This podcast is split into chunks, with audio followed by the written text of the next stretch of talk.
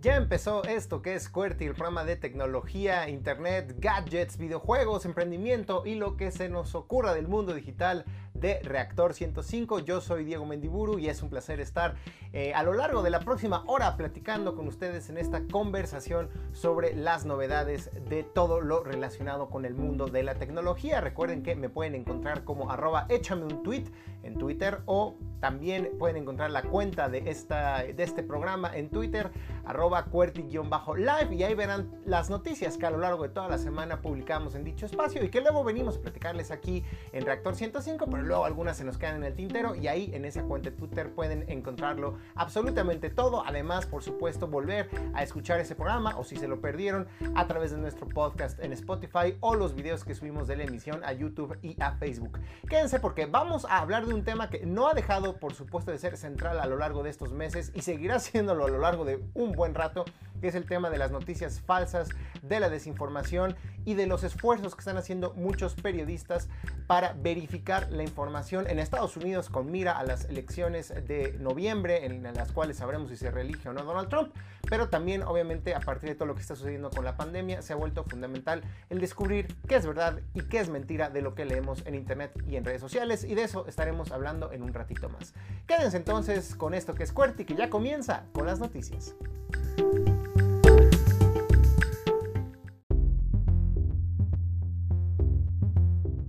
Vaya que estamos en el momento más delicioso y esperado por todos los aficionados a los videojuegos en muchos, muchos, muchos años. La semana pasada ya les compartimos, por supuesto, los detalles del lanzamiento de la nueva generación de consolas de Microsoft, la Xbox Series X y la Series S.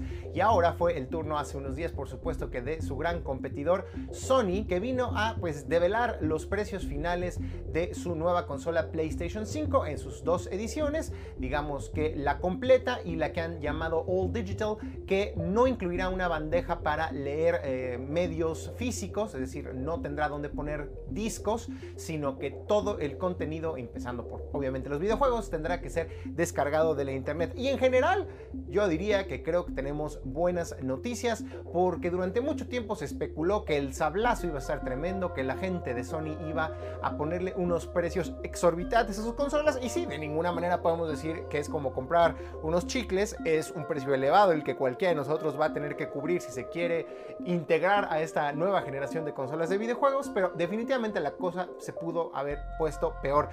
¿Qué sabemos ahora 100% confirmado? Pues de entrada que México es uno de los mercados seleccionados por parte de la gente de Sony para ser de los que primero recibirán esta nueva generación de consolas. Sabemos que a veces los lanzamientos no son globales, hay algunos países que reciben más tarde eh, estos nuevos productos y afortunadamente la gente de Sony reconoce que el mercado de México es tan importante que será uno de los primeros eh, territorios que recibirán las consolas, específicamente a partir del 12 de noviembre nosotros podremos ya recibir la consola porque ya empezó la preventa en México y en los Estados Unidos. Por ahí se están quejando que fue una rebatinga, que las cosas no fueron tan bien planificadas y organizadas como uno quisiera, que no hubo suficiente antelación por parte de Sony para decir, esta es la fecha en la que se empezarán a distribuir las consolas, pero les daremos tiempo para que las preordenen y no sea un caos. Y resulta que la cosa no sucedió así y en Estados Unidos, y creo que también ya en muchos lugares aquí en México, están agotadas las consolas, obviamente en su modalidad de preventa. Esto significa que hasta el 12 de noviembre comenzarán a ser enviadas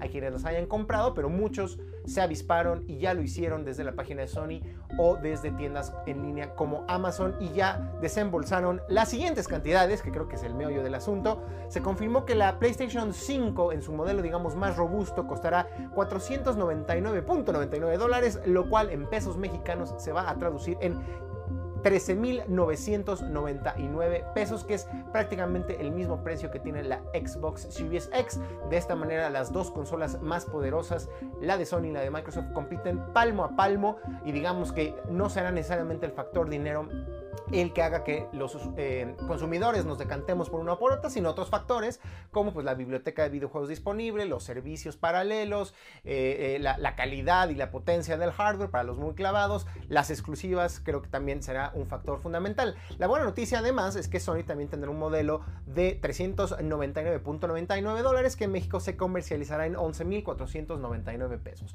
Es elevada la cifra, pero se pensaba que las consolas de Sony iban a ser muchísimo más caras Y recordemos que hay una diferencia fundamental entre los dos modelos que presenta Sony y los dos modelos que presentó una semana antes la gente de Microsoft. De entrada, pues Sony nos está ofreciendo exactamente la misma consola.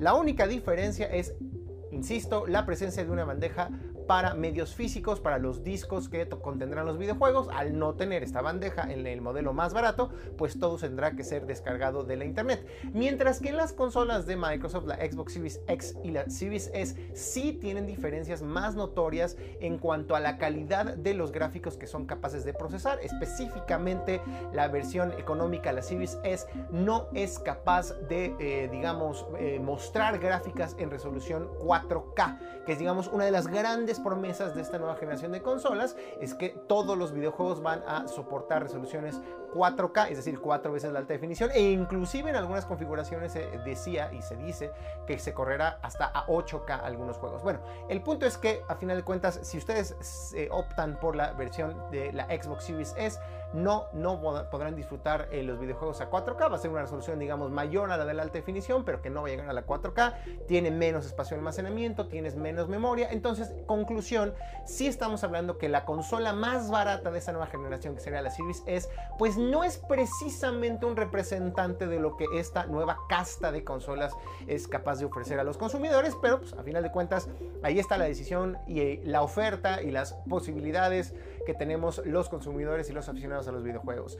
Me encantará saber ustedes, ya que tenemos por fin todas las fichas sobre la mesa, por qué consola se van a decantar ustedes, cuál es la que van a reservar, o según esas ya la apartaron y ya nada más están esperando que les lleguen. Las de Microsoft todavía no están en preventa, pero serán en los próximos días. Y lo que es un hecho es que para noviembre y por supuesto que para Navidad, ya toda la gente que quiere una nueva consola se tendrá que haber puesto las pilas y habrá tenido que comprar la suya o al menos reservarla porque ya estarán presentes en las tiendas.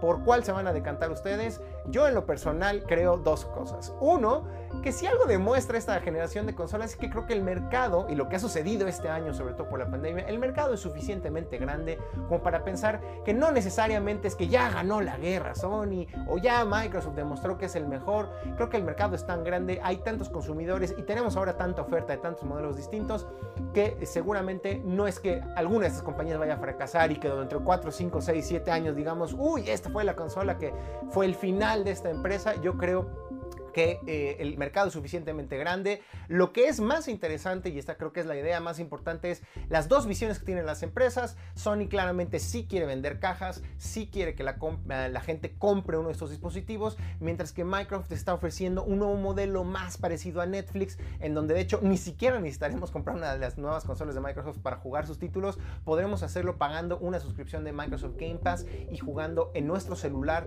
o en una computadora cuando eso esté disponible en México, pero al en el mercado estadounidense ya es así a partir del día de hoy, del 15 de septiembre, se activó su servicio xCloud como parte de Microsoft y Xbox Game Pass. Y con esto pues cualquier título que salga en la nueva generación de consolas de Xbox se podrá jugar también en un celular Android o en una computadora, de tal manera que estamos más bien en una generación donde más que ganadores y perdedores es una generación de transición, Microsoft se está adelantando, al parecer tiene una visión más de largo plazo, mientras que Sony sigue con un modelo tradicional pero con unas grandes exclusivas que hará que sin duda alguna mucha gente siga comprando sus productos. Ya veremos en qué termina. Si a mí me preguntan mi opinión personal, a mí me gusta mucho los títulos exclusivos que tiene Sony. En particular ya confirmaron que habrá un nuevo God of War para el próximo año, entre otros títulos como The Last of Us, que acaba de salir por supuesto para PlayStation 4, porque seguramente se verá mejor en PlayStation 5. En fin, me parece que tiene títulos AAA exclusivos mucho más atractivos eh, la nueva consola de Sony y en general la marca PlayStation, pero la visión a largo plazo de Microsoft podría ser la acertada, adelantarle eh, un poco eh, en este sentido, adelantarle la batalla a la gente de Sony y tener una ventaja que a lo mejor dentro de una década ya sea mucho más difícil de, digamos, alcanzar. Ya veremos qué sucede. Por lo pronto, ahí están las ofertas y me encantaría saber ustedes de qué equipo son. Aunque yo digo, aquí no hay ganadores, ganamos nosotros los consumidores. Pero y una de esas ustedes ya apartaron una de las dos consolas o es su intención. O una de esas apartaron las dos. Qué atascados.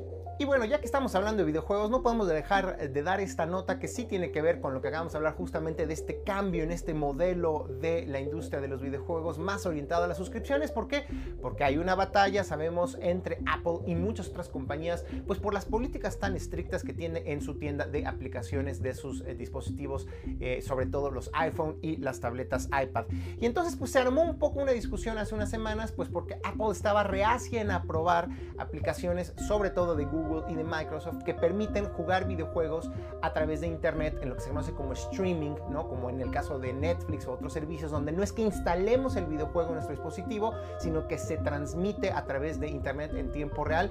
Y la gente de Apple dice, nosotros necesitamos validar, verificar, revisar cada uno de estos juegos y no podemos autorizar que una tienda de terceros compita poniendo títulos que no pasan por nuestra revisión. El caso es que la gente de Apple como que parecía que estaba cediendo y anunció que cambió un poco sus políticas para sí permitir que existan aplicaciones como eh, Microsoft y Xbox Game Pass para jugar videojuegos o como Google Stadia, pero cerrando la puerta al mismo tiempo diciendo que no, que de todas maneras cada aplicación y cada juego tiene que descargarse por separado y pasar por el equipo de revisión de aplicaciones de Apple para poder autorizar que pueda ser jugada por los consumidores. Básicamente lo que está sucediendo aquí es que la gente de Apple, por un lado, cede para no meterse en broncas legales con las autoridades y un poco para defenderse entre los posibles juicios y controversias legales por una práctica monopólica, decir, no, no, no, yo sí permití, tanto que Microsoft como Google y otros como Facebook también que están interesados, sí puedan tener eh, eh, servicios que ofrecen un menú de videojuegos para jugar a través de streaming, pero al mismo tiempo diciéndole, pero si quieren entrarle, les tenemos que revisar cada uno de los videojuegos por separado, cosa que hace inviable este modelo absurdo, este esquema, y ha hecho que obviamente Microsoft diga, pues sabes que no me, no me, tu supuesta modificación me sigue pareciendo muy poco atractiva, no me está solucionando el problema, por lo tanto gracias, pero no gracias, y entonces en medio de las asunto es que Microsoft y Xbox eh, Game Pass eh, no estará disponible para dispositivos iOS.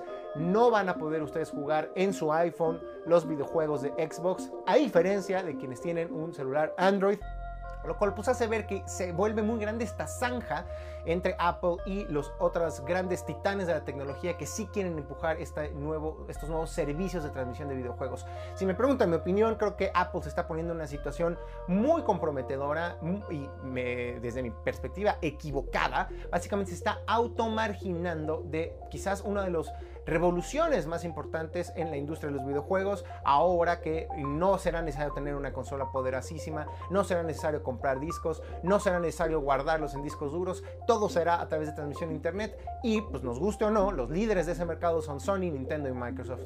Y por lo pronto, Apple está cerrando la puerta a Microsoft y a Google con su servicio Stadia. La cosa no va a terminar bien para Apple, alguien va a tener que ceder y no va a ser Microsoft. Ya dijeron, pues nosotros nos vamos solo con Android porque ese modelo que quiere Apple no nos interesa. Y al final de cuentas, ustedes como consumidores, a lo mejor ahorita es la novedad, pero a lo mejor dentro de 5 y 10 años va a ser el estándar que estemos jugando videojuegos de esa manera. Y Apple podría no ser una opción si no es que cambian su actitud. Me parece muy interesante compartir esto ahorita que estamos hablando tanto de videojuegos. Y hablando de videojuegos, ¿saben quién también presentó su nueva plataforma para jugar videojuegos en realidad virtual? Facebook. Lamentablemente no está presente en México su línea de productos Oculus de manera oficial, pero seguramente ustedes han escuchado sobre esta marca que fue adquirida por Facebook y que produce visores de realidad virtual, digamos de vanguardia, los que tienen las últimas tecnologías. Y el año pasado presentaron el Oculus Quest, un visor maravilloso del cual yo hice una reseña hace unos meses y pueden encontrar en mi canal de Facebook o en YouTube y ahí les explico por qué ese producto era especialmente revolucionario, era el primer visor de realidad virtual eh, digamos, disponible comercialmente que podía funcionar sin la necesidad de estar conectado a una poderosa computadora de escritorio, sino que tenía un procesador integrado que le permitía tener experiencias increíbles con eh, detectando, digamos, todos los ángulos de movimiento de un usuario, tanto su desplazamiento horizontal como vertical, pero también los movimientos de, las, eh, de, la cabeza y de las manos. Era un dispositivo increíble y bueno, la semana pasada la gente de Facebook presentó el Oculus Quest 2, que es una versión corregida, aumentada y además más barata del que quizás es, y yo quizás le voy a quitar el quizás, que ya lo dije dos veces, es sin duda alguna el visor de realidad virtual más exitoso del momento, ya que conjuga lo mejor de los dos mundos. Se pueden jugar videojuegos con una calidad decente, aceptable de gráficas, por, eh, sin tener que conectar el visor a ninguna computadora, pero también con un cable se puede conectar a una eh, PC, que tenga una muy buena tarjeta de video y jugar videojuegos eh, como Half-Life Alex, que llevan la experiencia de realidad virtual verdaderamente a otro nivel. Con esto Facebook se posiciona sin duda alguna a la vanguardia de eh, las empresas de tecnología que están experimentando con realidad virtual, pero ya no es un experimento, ya es un negocio. Se han vendido miles, quizás millones de visores Oculus Quest. Seguramente esta segunda versión corregida y aumentada será tanto o más exitosa.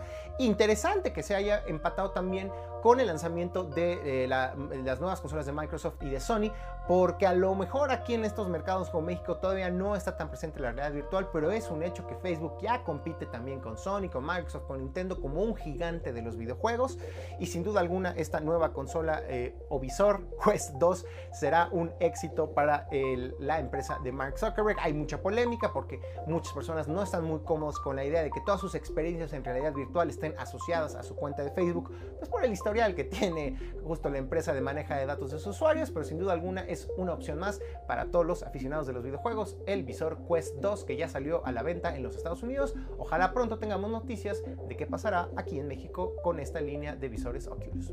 Y no podemos dejar de hablar, por supuesto, ya para cerrar del otro gran evento que hubo esta semana, cuando Apple presentó pues una actualización de algunos modelos de sus eh, relojes inteligentes Apple Watch, también de sus tabletas iPad y también anunció un nuevo sistema de suscripciones que aglomera los servicios más populares eh, que esta compañía ofrece en la llamada nube. Eh, las novedades en realidad no hubo muchas, mucha gente esperaba que hubiera una gran sorpresa, que se anunciara a lo mejor la primera computadora que iba a tener los nuevos procesadores hechos por el propio, diseñados y fabricados por el propio Apple. No hubo tal anuncio, tampoco se presentaron nuevos iPhones. Sabemos que a la gente le gustan mucho los Apple Watch, pero se ha vuelto un dispositivo muy de nicho, muy enfocado a los temas de la salud. Quizás la mayor novedad de los nuevos modelos de Apple Watch que presentaron es que van a medir el nivel de oxigenación en nuestra sangre, lo cual obviamente viene muy a bien en estos tiempos de la COVID-19 porque nos permite eh, intuir, sospechar si pudiéramos estar eh, infectados si nuestros niveles de oxigenación son bajos. Pero lo verdaderamente notable y lo que me parece que es la noticia alrededor de este evento es su nuevo sistema de suscripción Apple One que aglomera sus servicios más populares, empezando por supuesto con eh, iCloud, este servicio de almacenamiento en la nube para los que tienen todas las fotografías en sus iPhones, pero también incluye Apple TV Plus, Apple Arcade y Apple Music. De alguna manera está diciendo Apple, pues si tú ya eres adicto al ecosistema de Apple, si ya toda tu vida depende de nosotros, ahórrate unos centavitos y en lugar de ir pagando estas suscripciones por separados, mejor vamos a conjuntarlas toda en una solo pago mensual. Eso es Apple One.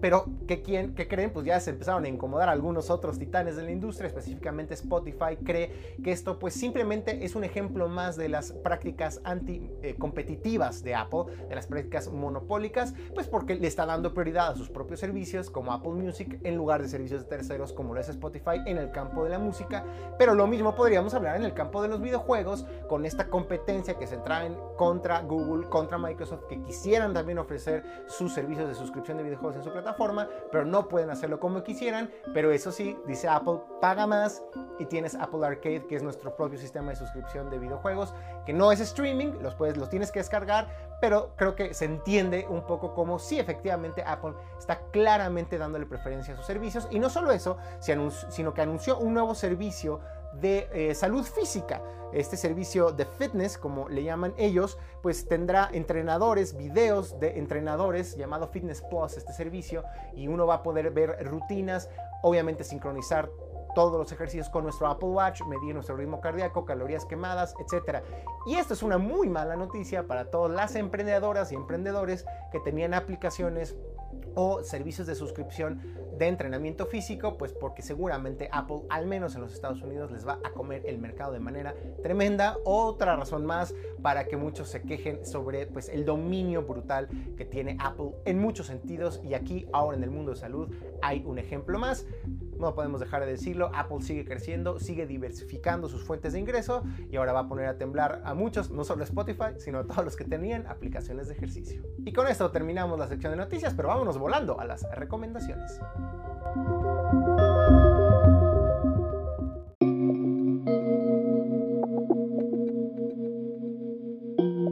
Como cada semana es momento de las recomendaciones aquí en Cuerti, por tanto le mando un fuerte abrazo y un saludo a Fer Rocha y John Black de Blackbot. ¿Cómo están amiguitos? Bienvenidos. Muy bien, muchas gracias. Eh, un abrazo al cumpleañero, todos una semana de celebraciones en el mundo digital y es un placer estar aquí con la comunidad QRT. Muchísimas gracias, querido John. Efectivamente, ya estoy más viejo, pero no me hagas recordar cosas tan feas. Mejor dame recomendaciones, dame algo que me levante el ánimo. No sé, quizás un jueguito me encantaría que me recomendaras. Pues tú has sido parte de una comunidad muy activa de Rocket League, uno de los juegos que despierta pasiones por, por, por, por tener este título donde ocurren estas batallas con autos y puedes tunearlos y comprar nuevos pues se anunció que finalmente, después de dos intentos y de dos largos años donde había rumores de sí o no, el 23 de septiembre va a estar libre de descarga gratuita dentro de la nueva Epic Games Store. Así que cualquier persona que no ha entrado a jugar Rocket League se está perdiendo de un título fabuloso y ahora vas a poder jugarlo libremente gratis, aunque como todo mundo sabe, eh, jugar gratis tiene sus bemoles, porque la gente que sí entra y compra carritos y compra paquetes nuevos, pues tiene ventajas dentro del juego, entonces tú que no tienes tanto dinero para gastar, pues tienes que jugar bastante tiempo para ir agarrando todas las monedas y reputación e ir armándote dentro del juego, pero la verdad es que esta modalidad del modelo free to play está llegando con mucha contundencia al mundo de los videojuegos y Rocket League tiene vuelta a toda una generación que amó crecer con este juego y ahora estará descargable gratis en la Epic Game Store. Que, según yo se pone gratuito en todas las plataformas, también está presente en PlayStation, en Xbox, en Nintendo Switch y, esta migración hacia un modelo completamente gratuito, tengo entendido, es universal y además, según yo, a diferencia sí de, de otros juegos free to play,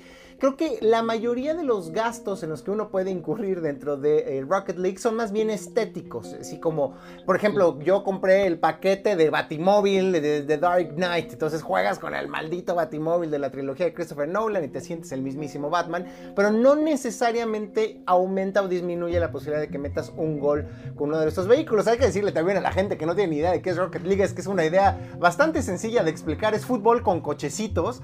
Pero que ya que la juegas tiene una complejidad y efectivamente como en el fútbol real tienes que pegarle una comba al balón dependiendo de la velocidad con la que va el coche, si le pegas con la puntita, si le pegas con la parte de arriba, el ángulo que toma, en fin, es un juego que parece bobo, parece sencillo, pero tiene una gran complejidad y que sobre todo pues al jugarlo en línea con los cuates se pone a todo mecate. ¿Ustedes ya lo jugaron? ¿Qué es lo que más les gusta del Está brutal, no, no es agarrar en el aire la bola cuando dos están compitiendo por ella, es una locura de física y cálculo mental para llegar ahí antes que nadie en verdad, es un título que, como tú dices, es, bobo en la descripción, pero cuando estás dentro, si entiendes una manera distinta de un torneo que nunca hubieras pensado que hubiera ocurrido, a menos tú tirado en el suelo a los seis años, con tus cochecitos haciendo ese intento. Le das al clavo. Es, es, es, el videojuego que de niños siempre imaginamos de ponerte a jugar con los cochecitos tratando de meter gol. A alguien se le ocurrió, lo podemos hacer un videojuego y de paso pues se hicieron millonarios porque seguramente con esta jugada de hacerlo gratuito va a tener millones y millones de usuarios nuevos en los próximos meses. Pero bueno, ahí está la primera recomendación, un videojuego, me encanta. ¿Qué más nos tiene? No sé, quizás Fer nos vaya a decir algo. Yo les traigo algo más productivo, que no tiene tanto que ver con diversión, pero sí con mensajes que a veces se nos van. Con todo esto de estar teniendo muchas plataformas de videollamadas, porque por supuesto que a lo mejor tú tienes una favorita, pero la persona a la que, con la que vas a hacer la llamada pues tiene otra favorita, entonces te tienes que descargar todas las plataformas y luego en lo que estás conectándote se va el tiempo y la verdad es que pasaron tantas cosas que no te pudiste o no lograste concentrarte en todo lo que se dijo en la junta y de repente estás ahí como de qué pasó. Eh, y entonces esta aplicación nos va a ayudar, se llama Spoke. Y lo que nos va a ayudar es hacer transcripciones de nuestras llamadas, eh, de nuestras videollamadas.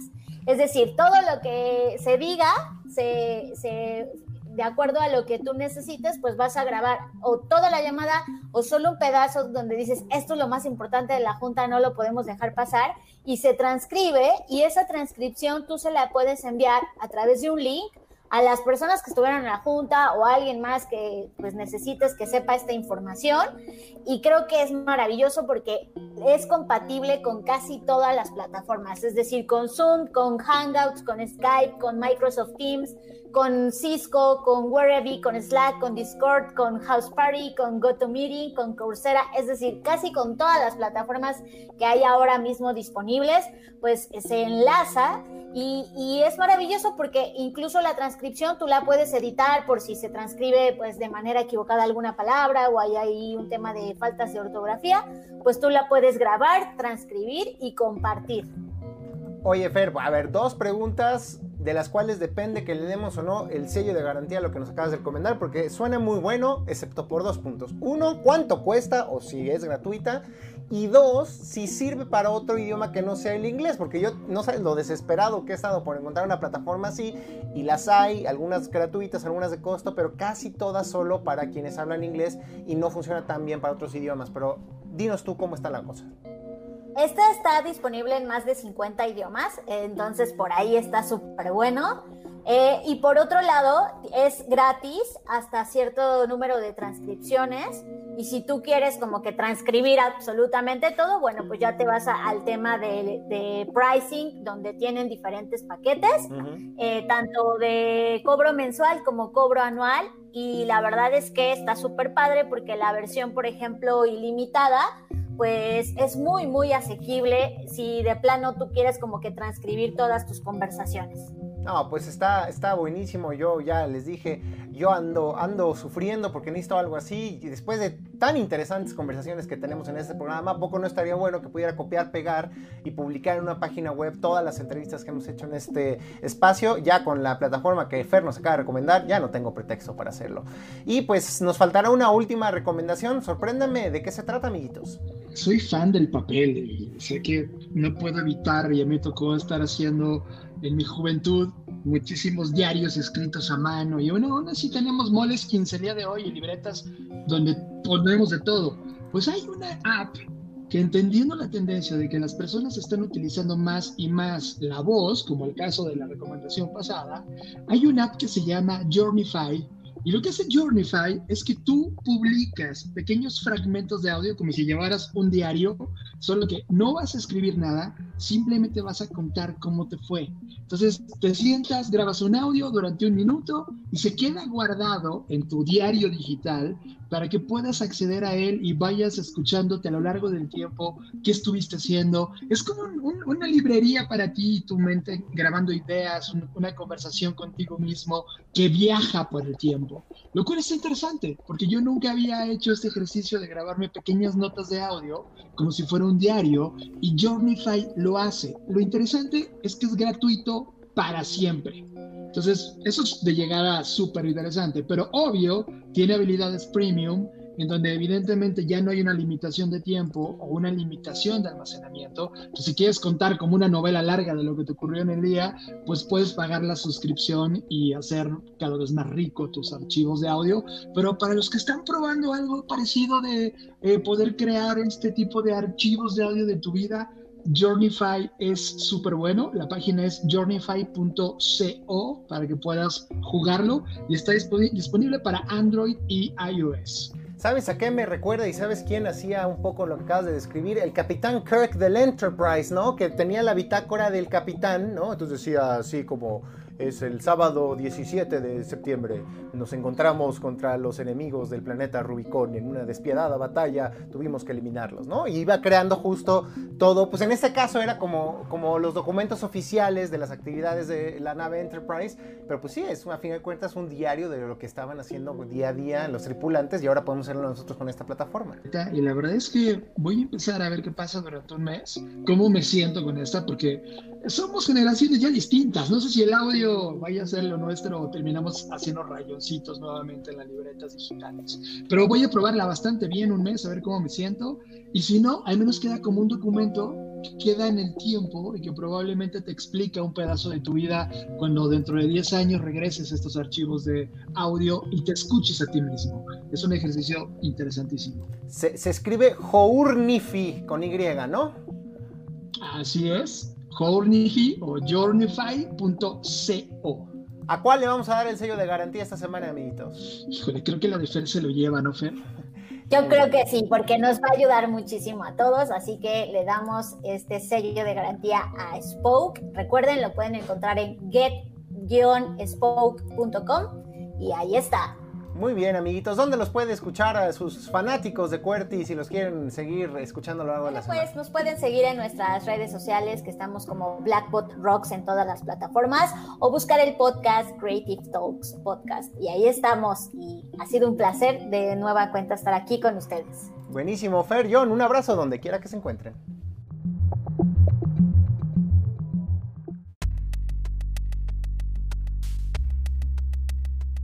Estamos de vuelta en esto que es QWERTY, el programa de tecnología de Reactor 105 y vamos a volver a hablar de un tema que ya habíamos tocado hace unos meses, pero como la pandemia sigue y la desinformación nunca se va a acabar, sigue siendo muy vigente y es pues lo que conocemos popularmente como fake news o algunos llamarán desinformación en línea, eh, en fin, todos los rumores, mentiras que se esparcen en redes sociales, en WhatsApp, en Facebook, en Twitter y que por supuesto es nuestra obligación como ciudadanos saber detectar y tratar de detener pues, las repercusiones negativas que pudieran tener. Y obviamente, afortunadamente no estamos solos, hay eh, periodistas comprometidos justamente en este en meterle un freno a todas estas campañas de desinformación que hay en línea. Y en particular, pues tenemos el día de hoy entre nosotros y nos vuelve a acompañar Luis Roberto Castrillón, quien es periodista, colaborador de verificado.com.mx y director de El Editor de la Semana, quien nos vuelve a acompañar después de que estuvimos platicando con él en el lejano abril, un abril en donde se antojaba que la pandemia no iba a durar tanto y acá estamos ya acercándonos al final de año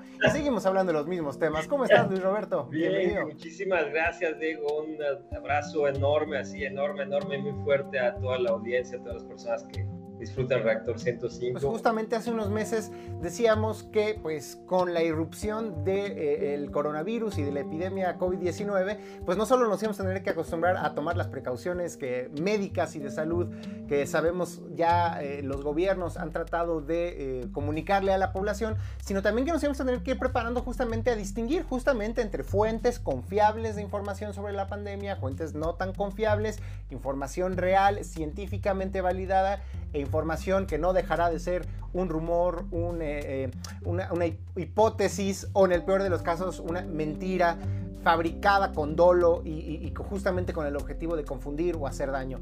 Pero un poco en esas estábamos eh, cuando pues eh, eh, justo nos empezabas a compartir pues los esfuerzos que muchas organizaciones de la sociedad civil y en particular grupos de periodistas estaban realizando para, para, para tratar de preparar a la población y capacitarnos a todos para saber detectar lo que se nos venía encima. Entonces pues la primera pregunta es, bueno, ya pasaron varios meses, ¿Cuál es tu diagnóstico de lo que ha sucedido en México y en general en todo el mundo en relación con las noticias falsas y la pandemia? ¿Qué tanto efectivamente se disparó la cantidad de información? Quiero imaginarme que a lo mejor al principio sí y ya luego bajó la cosa, o al contrario, parece que estamos como en una constante de producción de desinformación. ¿Cómo reaccionaron gobiernos? ¿Cómo reaccionaron las empresas? En fin, un panorama general de dónde estamos en lo que respecta a la pandemia y la desinformación interna. Yo pondría, digo, en lo que me ha alcanzado a revisar, en el caso de México, eh, pondría quizá el parámetro, bueno, incluso podría alcanzar a poner América Latina y parte de España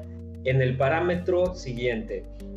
Pati Navidad, Miguel Bosé, los promotores del dióxido de cloro versus la Organización Mundial de la Salud y las instituciones y secretarías y ministerios de salud a lo largo de América Latina y España.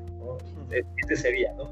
Y ahí en medio, o sea, un poco mediando entre las instituciones de salud, Patti, Miguel y la gente del dióxido de cloro, pondría a todas las instituciones académicas y todos los centros de investigación que han generado millones, perdón, no millones, cientos de miles ya, porque eso sí, decenas de miles de artículos académicos relacionados, perdón, es que cuando dije cientos de miles estaba yo hablando de, tenía yo un dato que era como caracteres, este, páginas y demás, pero si lo, lo, reduzco mejor para que sea más entendible, sí hablamos ya de decenas de miles de artículos académicos relacionados con el SARS-CoV-2, su impacto, la manera en la que se contagia, la manera en la que afecta este, este y este y este otro órgano de, los seres humanos, que sí puede pasarse de, animales, a, perdón, de humanos a animales ahora, con el caso de los gatos, eh, el caso de los bisones en unas granjas en Francia, el caso de los tigres en un zoológico en Nueva York,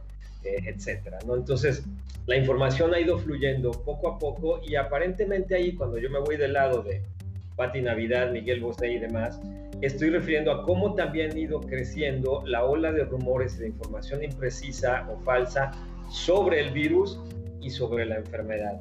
Y este es un dato de un estudio, eh, ya ha sido revisado por pares y publicado en la American Journal of Tropical Medicine and Hygiene, que habla, perdón por mi inglés que no es muy bueno, de que son ya, eh, bueno, este grupo de investigadores detectó más de 2.000 rumores distintos.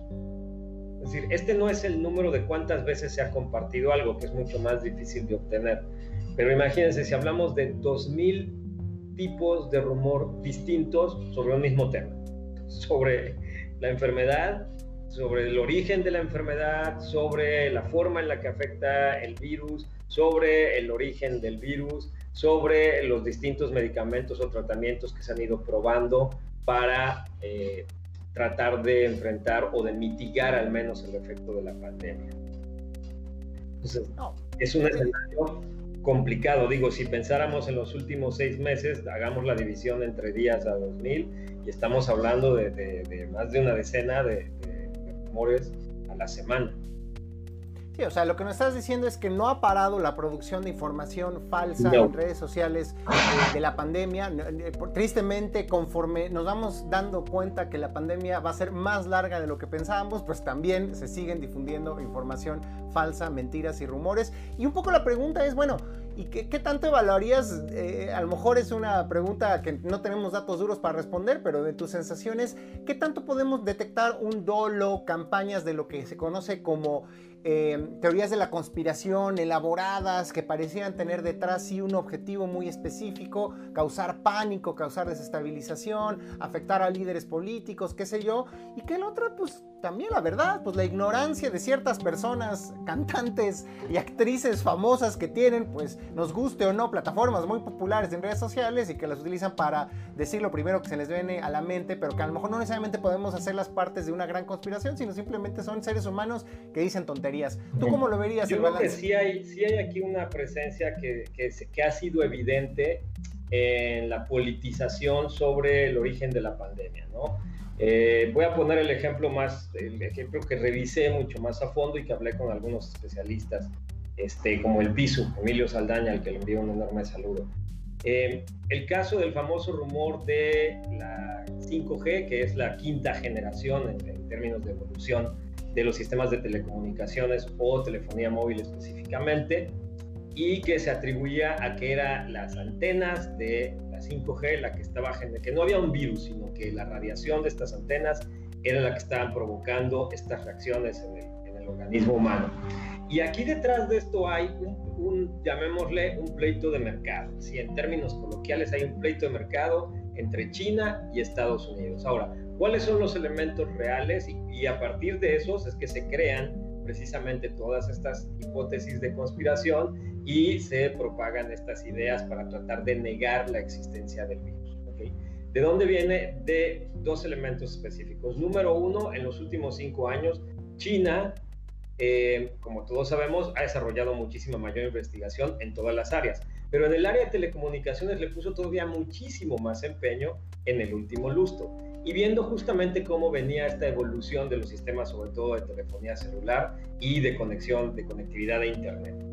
Estados Unidos, digamos, en términos coloquiales, se quedó un poquito más relajado. ¿Por qué? Porque tiene un amplio mercado a lo largo de América, América Latina y parte de Europa, en donde distribuyen no solo equipos, o donde tiene sociedades, no solo, digamos, las empresas de telefonía y de Internet no solo tienen sociedades con eh, quienes proveen el servicio, sino también con las empresas que distribuyen y que venden eh, pues, los dispositivos móviles diversos, ¿no?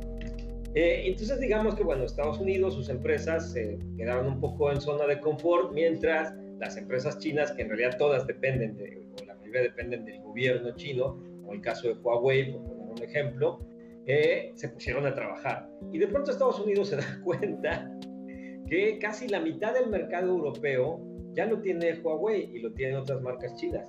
Y que además China no solamente ha mejorado sus dispositivos y ampliado sus ventas, sino que está instalando antenas 5G por toda Europa bajo convenios con los distintos países, es decir, de manera legal, y que también lo había empezado a hacer en América Latina. Y entonces eso, digamos que genera los nervios y se empiezan a generar, por un lado, estos famosos rumores de que era la 5G y que eran, perdón, no la 5G, sino los chinos que habían soltado el virus. Y por otra parte, la respuesta que viene de ese lado no, es que es la 5G para tratar de detener la inversión de Estados Unidos y también detener un poco la inversión china. ¿Por qué? Porque esto beneficia a ciertos sectores dentro del mismo mercado de la telefonía móvil y de la conectividad en Internet para desplazar sus productos, en tanto viene este cambio ya de la, de la 4G a la 5G. Y ahí tienes, bueno, cómo eso llega incluso hasta la evolución de decir, va, o sea, tenemos aquí un problema y tenemos que detener eh, la instalación de estas antenas y tenemos que detener la, la, venta de este tipo de aparatos porque nos van a enfermar. Ahora, ¿qué otro elemento es cierto? Que todavía se están encargando en Europa y en otras partes del mundo estudios para terminar de determinar, perdón, la seguridad o la inocuidad, es decir, que no, no, afecten la salud de las personas, el tipo de, digamos, el incremento en la frecuencia de la radiación que emiten las, las torres de 5G, que sigue siendo un tipo de radiación que está probada que no afecta al ser humano hasta un cierto nivel de frecuencia. Entonces se está probando si este nivel de frecuencia que maneja la 5G es todavía inocuo para el ser humano. Es decir, hay estudios, pero los que ya existen hasta ahora demuestran que no hay riesgo. Digamos, esto es como tenemos que seguir probando, ¿no? Para estar completamente seguros. Y ese rumor se utilizó también. Digamos, más bien ese dato real se convierte en el rumor de que no hay estudios suficientes, entonces el riesgo está ahí presente. Ese puede ser un ejemplo. Ahora, tienes el caso de los ataques a Bill Gates, ¿no? Existen, Bill Gates tiene intereses en muchos países en términos no solo como eh, desde el aspecto de Microsoft, sino también desde las fundaciones que tiene, la Fundación Bill and Belinda Gates, tiene, opera en distintos países donde a veces tiene que enfrentar a ciertos gobiernos o ciertas situaciones para poder operar y bueno, pues desacreditarlo funciona bastante, bastante bien para frenar un poco su actividad, ¿no? Con este asunto de que, ah, es que nos va a poner un chip, ¿no? Eh, entonces ahí tienes el tipo de rumores y aparte de estos rumores conspiranoicos, bueno, eh, hay que revisar que algunos otros se fueron sumando. Vamos a pasar, por ejemplo, la gente que está en las corrientes terraplanistas ahora sumó el asunto de la 5G, sumó el asunto del microchip y con eso refuerzan todavía más esta eh, hipótesis de que hay un gran complot a nivel internacional del cual acusan a veces a la comunidad judía, a veces solamente a un representante de la comunidad judía que sería George Soros, o a los Rothschilds cuando hablan de las farmacéuticas, y de ahí me brinco, bueno, al caso del dióxido de cloro o CDS o MMS por su nombre comercial, ¿no? Del cual se ha culpado a las empresas farmacéuticas de no querer eh, de no permitir que se hagan estudios para demostrar que sí funciona contra la enfermedad. lo, que nos estás diciendo es que sí hay mano negra detrás de muchas campañas de mentiras y desinformación que vemos en redes sociales que sí tienen como objetivo atacar a ciertos personajes, desprestigiar a ciertas causas y, no, y no debe de sorprendernos que se vaya un poco develando esta realidad detrás de, de estas mentiras y la desinformación que corre en redes sociales. Te diría entonces, ¿cómo ves la reacción de las plataformas de Facebook? Facebook, de Twitter, por ahí en las mañanas hay un personaje que todos los días sale y, dice, pues no están haciendo suficiente, en particular Twitter, para frenar las campañas de ataques o de odio o, que buscan, digamos, manipular la, la opinión pública en contra o a favor de un cierto personaje. ¿Tú dirías que en general han reaccionado bien las plataformas ahorita que vamos, espero yo, como a la mitad de la... Yo creo que todavía le ha faltado. Fíjate, a mí me gusta, sobre todo en el caso de Facebook, eh, jugar un poco con una vieja, una, una forma de representar a Facebook y a los medios sociodigitales que era, si te acuerdas, la, gente decía todavía hasta hace un año, es que es el gran hermano que nos vigila y nos monitorea, ¿no? O sea, este, aludiendo a la obra de, de Orwell. Y yo veo a Facebook más bien hoy día, no solo como el gran hermano, sino más como el gran editor. Es decir, la mayor parte de la información a la que tenemos acceso o la que buscamos y ya no tanto buscar, sino que nos llega, la, tomamos de lo que nos comparten en los medios sociodigitales, sea Facebook, sea WhatsApp, sea Twitter, eh, Snapchat, eh, TikTok, eh, Instagram, cualquiera de las redes que cada uno de nosotros tengamos, ¿no? Ya no hacemos tanto este trabajo de explorar y entrar a la red, a las páginas de los medios o a las páginas de los centros académicos, o sea, no hacemos tanto eso, o casi no lo hacemos, o no lo hacemos de plano, sino que nos informamos a través de lo que nos van compartiendo nuestros contactos. Entonces, ¿quién es, digamos, el que de alguna manera depura toda esta información, si pensamos en la red social que tiene más usuarios en el mundo, es Facebook. Y ahí es donde yo veo a Facebook como el gran editor. Es decir, ¿qué hace un editor en un medio periodístico? Es el que decide qué se publica y qué no. Bajo distintas causales de carácter editorial. No estoy hablando de censuras por, por dinero, por chayotes o estas cosas, no, sino simplemente el decidir que esta nota es mejor que la publiquemos mañana y esta saquémosla ahorita y esta de plano pues, no tiene suficiente ni la publicamos, ¿no? Pero con todos los datos que le damos a Facebook, Facebook decide qué nos pasa, qué nos pone en nuestro feed y qué no.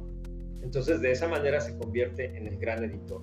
Y en ese sentido creo que sí, así como le sorprendió a, Facebook después del proceso electoral pasado en Estados Unidos y está metido otra vez en el mismo problema, tampoco ha podido frenar el asunto de la pandemia. Pues voy a ponerte un ejemplo. A mí, yo me pongo a hacer una serie de publicaciones sobre CDS o MMS y de pronto Facebook me bloquea. No nos queda claro si me bloquea por usar el término CDS o MMS o porque alguien se sintió aludido, denunció mi cuenta y me bloquearon, ¿ok? Y fueron varios días que no podía yo publicar en la fanpage. Entonces puede ser cualquiera de las dos razones, pero tiene que ver con la operación de Facebook. La ironía aquí es que luego yo encontraba en mi feed y cuando entraba a Google anuncios sobre CDS o MMS. Es decir, dentro de la propia red, lo que yo estaba tratando de rechazar y de demostrar que es falso, me aparecía publicidad sobre ese tema. ¿no? Es como, yo decía, no puede, es la gran ironía que a mí me bloquean por denunciar que es falso, pero luego tanto en el teléfono como en la computadora, cuando entro a Google o cuando entro a Facebook, me empieza a aparecer publicidad del producto. Entonces, la pregunta era, ¿quién está realmente o cómo está el algoritmo moderando eso? Claro. Bueno, pues ya un poco con esta eh, introducción del problema, que creo que en síntesis pues sigue estando ahí, sigue siendo un problema que las grandes empresas de tecnología no saben o no han podido dominar, siguen habiendo intereses detrás de estas campañas de desinformación, pues ¿qué se está haciendo en México? ¿Qué están eh, haciendo ustedes en el equipo de verificado justo para acercar información verificada, confiable a, los... Mira, ahí pasó creo que algo es, es bastante ya sé que está de más decir interesante cuando uno está involucrado en algo, pero me gusta plantearlo así porque creo que es un proyecto que tiene diferencias respecto de otros esfuerzos periodísticos que se están haciendo y que todos son loables, ¿no? O sea, creo que el trabajo que sigue haciendo el Sabueso de Animal Político, siempre hay que destacar el trabajo que están haciendo ellos en la revisión. Este otro grupo que surgió en Twitter, COVID, eh, COVID-19 y estos otros, hay otro que se llama verificado COVID, es decir, han salido varios grupos, bueno, el portal de, de, eficiencia también, donde hay mucha gente de la UNAM, divulgadores y, académicos de la UNAM, y académicas y académicos trabajando ahí. Es decir, hay un gran esfuerzo ahí, de alguna manera, cada quien haciendo su trabajo en un espacio. Pero lo que nosotros hicimos, o que lo que generó el proyecto que se llama COVID Conciencia, eh, es un proyecto colaborativo en el cual mezclamos eso, el, el, el, esquema colaborativo entre medios, es decir, nosotros decidimos ya no ser un solo medio trabajando, sino juntar varios medios y además mezclar tanto el trabajo de fact-checking y verificación con el periodismo de ciencia. Entonces es una fórmula un poco distinta en el escenario de todo lo que se está haciendo en México y le añadimos lo que yo siempre considero el plus, que es que en lugar de que nosotros tengamos a la comunidad académica como fuentes, es decir, voy a ir a entrevistar a tal investigadora o investigador para que me ayude con aclarar este tema o a verificarlo, no. Nosotros en COVID Conciencia, en lo que digamos es la redacción virtual de COVID Conciencia, parte del equipo es un grupo de más de 100 mujeres, mexicanas todas, mujeres de distintas edades, que viven en el país o están estudiando en el extranjero. Todas son científicas. De la disciplina que me quieras mencionar, hay una. y todas ellas, cuando se les planteó el proyecto, digamos, bueno, ellas a través de tres, cuatro chicas más que son las representantes o las principales eh, figuras públicas de, este grupo que se llama Científicas Mexicanas, así los pueden encontrar en Twitter, arroba todas ellas decidieron apoyar el producto y entonces ya están, digamos, adentro. Normalmente en una redacción de un proyecto periodístico vas a buscar a las fuentes. Nosotros lo que hemos hecho es que metimos a la fuente a esta redacción virtual y entonces tenemos a el equipo de verificado, tenemos a eh, integrantes de la Red Mexicana de Periodistas de Ciencia, tenemos a la redacción de los chicos de La Bombilla Iluminarte Conciencia, que es un grupo muy joven de eh, divulgación y comunicación de la ciencia y las artes, y además mezclan ciencia con artes en su trabajo de comunicación. Eh, estas científicas mexicanas, está, quiero decir, ¿quién falta? Bueno, el editor de la semana, y un grupo de chicas y de chavos muy jóvenes que decidieron, además sabiendo que no teníamos recursos, sumarse al proyecto y que trabajan con nosotros, ¿no? Llevando la bitácora de qué estamos produciendo, cuáles son los temas, quién los está reporteando, quién va a editar, quién va a revisar, eh, quién diseña, porque tenemos una diseñadora y un diseñador y ellos deciden quién depende de los otros trabajos que tengan, de los que sí viven, para poder este, hacer las, los infogramas de COVID conciencia, ¿no? Y luego todo se publica en la bombilla, en verificado y en la red y en las cuentas de Twitter de cada uno de nosotros, ¿no? Pero creo que ese fue el esquema y lo que cambió tenía que ver con que todos, tanto el equipo de verificado como la gente de la red de la red MPC, la red mexicana de periodistas de ciencia, eh, las científicas de científicas mexicanas, un servidor, todos teníamos como que este, este enojo, este coraje de ver cómo de pronto los medios publicaban las cosas sin revisar bien los papers, o se adelantaban, o no ponían que todavía no estaba revisado, o que faltaba hacer más investigación, etcétera y de pronto empezamos como a hacernos llamadas porque algunos nos conocíamos y dijimos casi casi al tono de Elsa y si hacemos un muñeco, cantamos todos y hacemos un proyecto, ¿no? Entonces, eh, Aleida Rueda, que es la presidenta de la red MPC, fue con la primera que hablé, empezamos a tejerlo un poco en una llamada que duró hasta la madrugada, al día siguiente le hablamos a Daniela Mendoza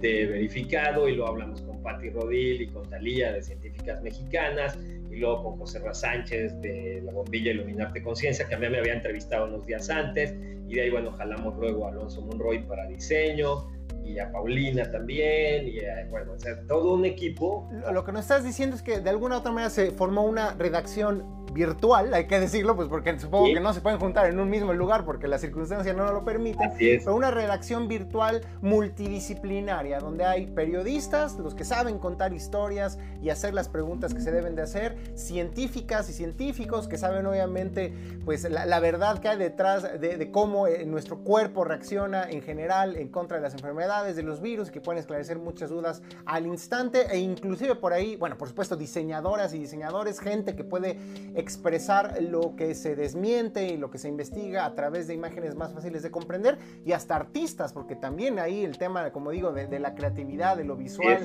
eh, de la multidisciplinaridad es fundamental para que la gente pueda absorber mejor lo que ustedes están presentando. Sí, es, como dices, hay un, hay un equipo multidisciplinario eh, en el que algunos nunca nos habíamos visto siquiera las caras frente a frente, otros, bueno, a Leida la conozco, a gente de la red, obviamente al equipo de verificado, pero otros fue, de pronto nos quedamos y nos preguntamos a veces, ¿y cuándo fue la primera vez que hablamos? ¿Quién fue el primero que dijo que hiciéramos esto? ¿Y cómo lo empezamos a tejer? Y eh, tenemos como distintas versiones, o sea, si lo que estuviéramos haciendo fuera criminal, nos encerrarían a todos porque a la hora de las declaraciones todos íbamos a declarar algo distinto, con la misma base, pero cada quien como su versión, ¿no? Pero finalmente estamos, eh, estamos eh, creo que no solo contentos con el resultado, sino creo que sí estamos aportando y te puedo decir hoy a la fecha eh, tenemos, digamos, los contenidos que hemos generado se han replicado ya en más de 12 medios en México y en América Latina. Hace 15 días estábamos así como súper orgullosos porque eh, Ecuador Chequea, que es digamos uno de los principales medios de verificación en Ecuador, nos pidió todos los eh, los diseños de, las, de los programas que hacemos, pero nos pidió las versiones editables. Entonces, cuando les preguntamos por qué querían las editables, si no les servían las otras que teníamos, o si querían que nos mandaran su logo y nosotros lo insertamos y les mandamos, dijeron, no, lo que pasa es que lo queremos traducir a, una, a la principal lengua indígena que se habla en nuestro país, porque queremos llevarle también la información esa a las comunidades de los pueblos originarios, ¿no? Y entonces dijimos, es como increíble porque en Ecuador el trabajo de COVID Conciencia no solo se está narrando y presentando en español, sino también en la principal lengua de un pueblo originario. Y Ecuador, un país que ha tenido muchísimos problemas en el manejo de información sobre la pandemia, dijimos, bueno, ya llegamos hasta allá y quizá no vamos a cambiar las políticas de salud pública de Ecuador, quizá no vamos a, derrocar a la Iglesia de la Salud y la Sanación, Génesis 2, que es la principal vendedora de, de dióxido de cloro y que está, entre otros países, muy bien instalada en Ecuador pero dijimos, bueno, si ya le llegamos a unas cuantas personas que puedan también compartir la información, ya es un logro, ¿no?